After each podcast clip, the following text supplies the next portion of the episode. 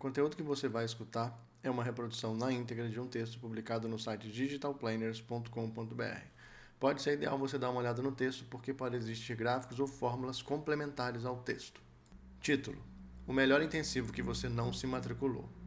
Alguns têm chamado de pandemia, outros de crise. Eu vou chamar de intensivo de reorganização forçada, já que nem você ou eu temos escolha de fazer parte ou não. Já somos o todo. Como todo bom velho problema, isso tudo começou bem pequeno, contido em uma cidadezinha no meio da China chamada Wuhan. Confesso que até dado momento eu nunca tinha ouvido falar da tal província oriental.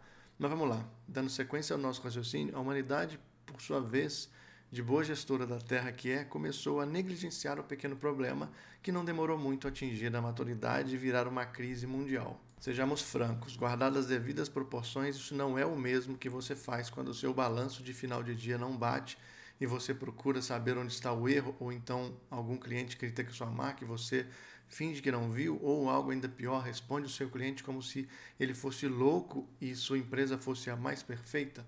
Pois é, meus caros, aqui é que está a receita para o intensivo de reorganização forçada. Problema mais negligência igual a crise. Agora que já fazemos parte do todo, como saímos dessa?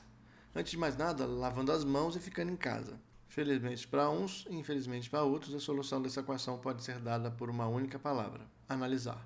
Problema mais negligência igual a crise sobre análise. Definitivamente não é hora de vender mais. Foque na manutenção da sua marca e evite oferecer algo que seu público não queria consumir nesse momento. Redistribua sua força de crescimento de vendas para uma ouvidoria de público. Se agora não é hora de vender, isso nos coloca na posição de sondagem dos nossos ativos. Quais seriam esses três ativos? O que eles estão precisando, o que falam da gente, o que esperam de nós.